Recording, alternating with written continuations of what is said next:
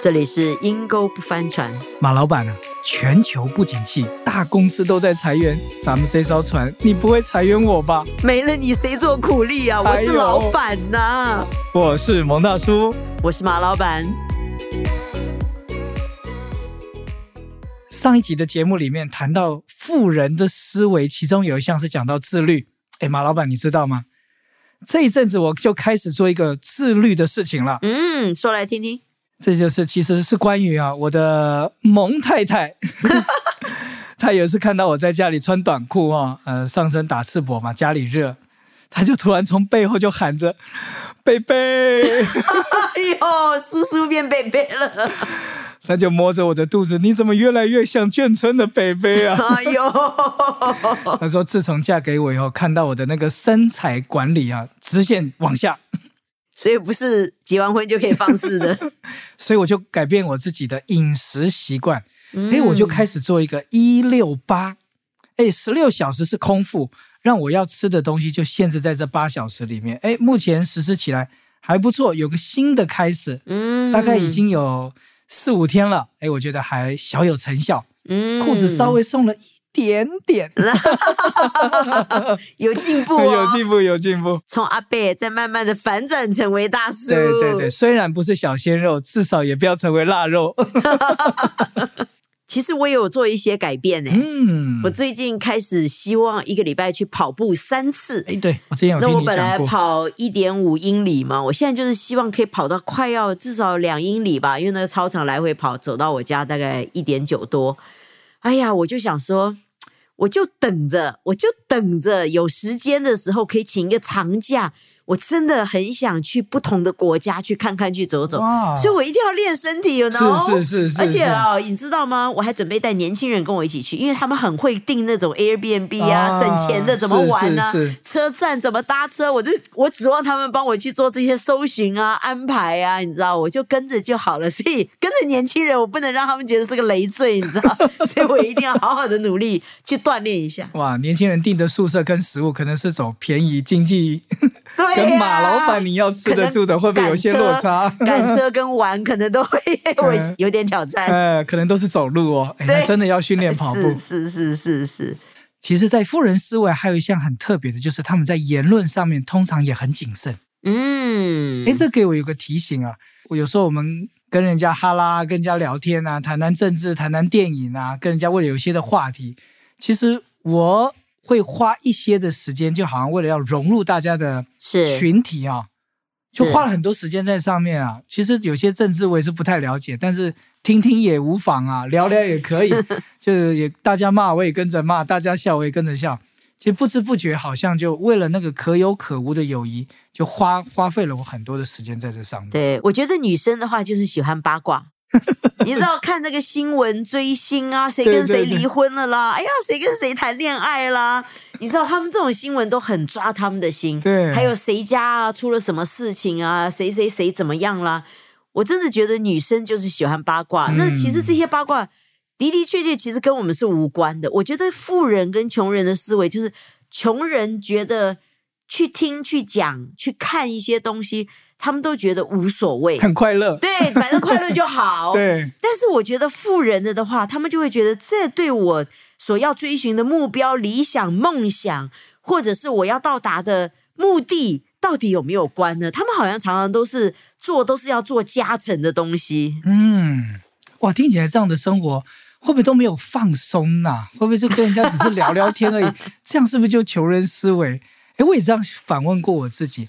不过后来我也对我自己有一些的想法，有时候放松当然是可以，不是说我所有的谈话都有目的，而是哪个明星出轨，哪个明星离婚，的确会抓住我的眼。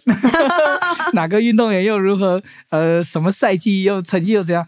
哎，但是我就觉得这这真的占了我不少时间。上次我不是有说过，光手机花了不少我的时间，我就发觉我都耗费在这上面，所以我跟人家谈话是有话题。是，但这个话题对对方跟对我自己，甚至对我的这个友谊圈想要再加成，其实一点效果都没有。是，你知道我听过一个富人哈，嗯他有一天跟我讲说，我可以跟你讲一个八卦新闻吗？我说可以啊。富人他跟我讲的就是李嘉诚怎么分财产，你看人家的八卦真的跟我们不一样，他其他东西都没有兴趣，他只有富人，只有对富人的八卦有一点点兴趣，就是人家怎么分他的遗产，你知道啊分家产。所以我觉得真的是专注力。我觉得其实与其说不可以有娱乐，不如说他们是有专注力的一群人。嗯，所以会表现在他的谈话，因为你的谈话就是就你的谈话就会让人家知道你最近花时间在什么地方，对对对你知道吗？就是这样子了。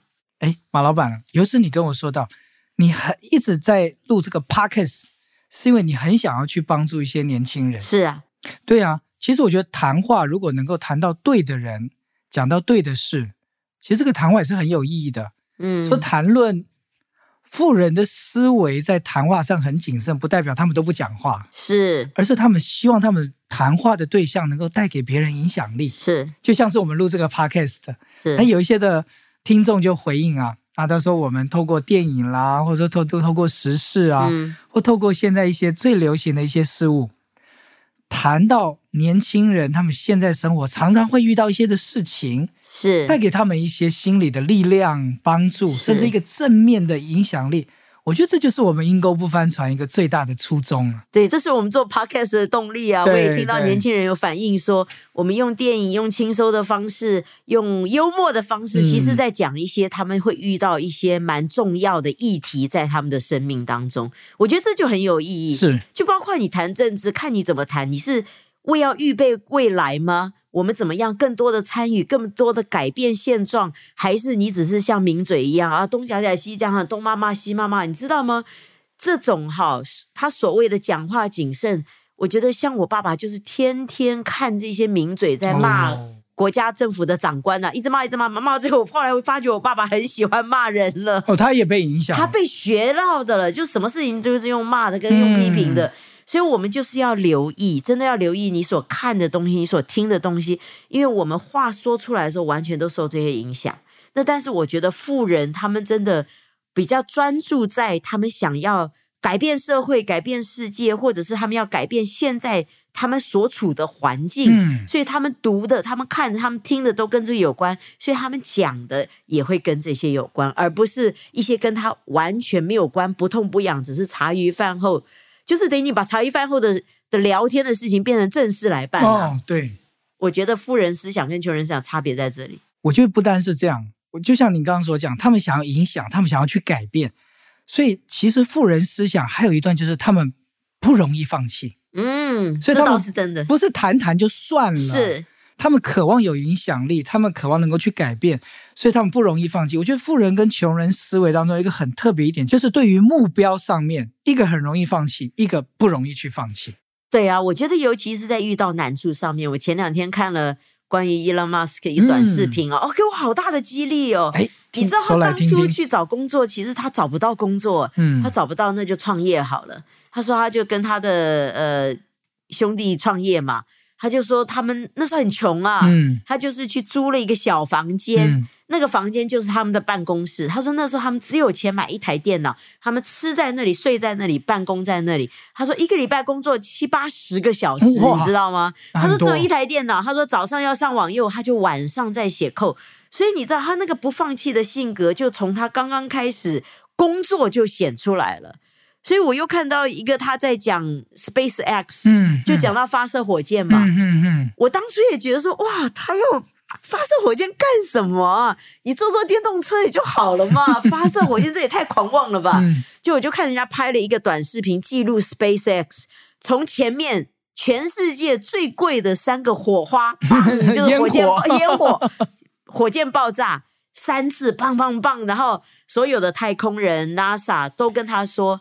他是不可能的，嗯甚至于觉得大家投资在 SpaceX 都是浪费钱。嗯嗯，他太狂妄了，嗯你知道吗？然后他自己也没讲什么，他只有讲说他真的很渴望这些人来 SpaceX 看看他们在做什么。你知道，他创业他都是睡在公司，当初睡在 Tesla，后来睡在 SpaceX，现在睡在 Twitter Twitter 你知道？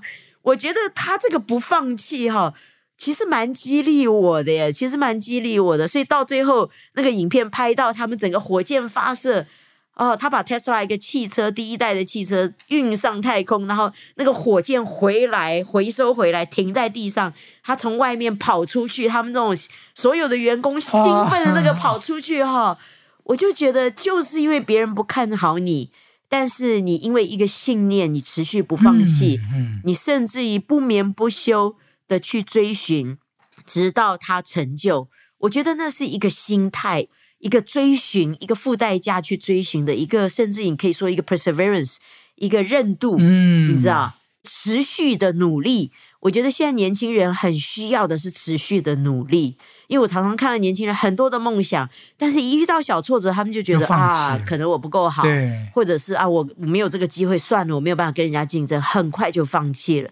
那我看到他这个影片之后，我好感动哦，啊，我就想说，哎呀，我以前也是放弃这么多我想要做的事情，我觉得对未来会有帮助的事情，我现在就在想，明年，明年我一定要好好的想一想，好好的祷告。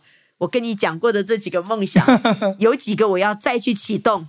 啊，难怪一个有目标的人不会聊八卦。其实我看过一本书哦，上面有说到，你有梦想吗？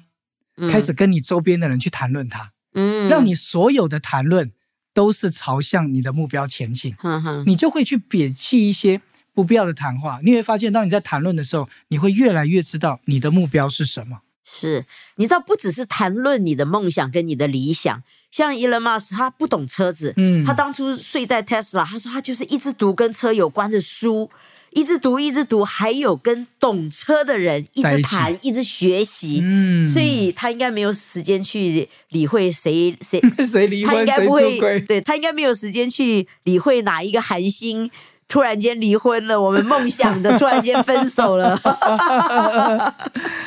呀，我觉得就是一个不放弃的生活，所以。他在言语上面啊就会谨慎，他在时间上面也会谨慎。是啊，喂，你你刚刚在讲到视频，我也看过一个视频，嗯，就是以前阿里巴巴的那个马云，哎，马云，他就说啊，你年轻，你不要以为什么都没有机会，就是因为你什么都没有。所以你才可以放手去做。你什么都没有的时候，你才是充满机会的人。是，反正什么都没有嘛，你没有那种失败嘛。对，失败也没有关系。你没有妻子，你没有孩子，正是闯的时候，你本来就没有钱，失败了还是没有钱。所以，我觉得他这真的是另外一个看见。我们通常会觉得无权无势无机会，没有靠山。嗯，但是他看到的却是你是最有机会，因为你一无所有啊。我讲到我年轻放弃过一件事，我现在想想都觉得蛮懊悔啊。是说来听。那个时候我大学刚毕业的时候，我们几个同学邀约我们骑脚踏车环台。嗯，哎，其实我当时我觉得我可以，但我们就是考虑这考虑那。嗯，哎呀，爸妈又担心，朋友又又就觉得这有意义吗？骑脚踏车环台没有意义，我们几个人就没了。就我后来我我我长大以后，有一次我亲自带人家骑脚踏车从北骑到南。哇，骑脚踏车，骑脚踏车，哇，其实就是花了两天而已。嗯，才两天就骑完了。对我现在就回想，如果当时年轻的我真的环台了，现在我这都可以拿来骄傲，跟我的孩子说说嘴啊。因为我觉得那时候我因为不放弃，嗯。我就觉得从北骑到南，我觉得这是我可以完成的，是就影响了我后面做很多事情的决定。这种事我都完成，我还怕什么呢？是。可是我后来那时候，我很容易放弃。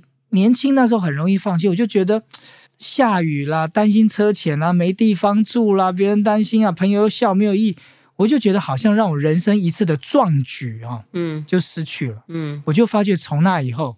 我常常就会开始考量周围，而失去我里面里面的热情。所以有时候放弃会带来一连串的思维的改变，以至于你就会越来越容易放弃，越来越容易放弃。但是你克服一个，即使是骑脚踏车环台，你之后就会有一个习惯，常常要去克服。对，所以我现在虽然年纪越来越大，但是我常常告诉自己，不管去哪里爬山啊，去哪里冒险，我一定要坚持完成它。是，我真的是为过去悔恨。我就觉得过去太多事情我放弃了。对我自己也是这样想。Podcast 是一个新的开始，嗯，录影片教学课程也是我另外一个新的尝试。我下面还有一个，我觉得我也要去重新启动，大家等着瞧。嗯，所以马老板在圣经里面，我想到一句话，它里面说哈，你要谨慎行事，不要像愚昧人，你要活得像个智慧人。啊，里面这句话我觉得对，一个谨慎的人，谨慎在他的言论，谨慎在他的目标，不容易放弃。知道你常常去谈论的是那些有没有的八卦，还是你一直朝着你的梦想去去分享、去谈论、去讲述？我觉得真的会让你越活越智慧，脱离那个愚昧人。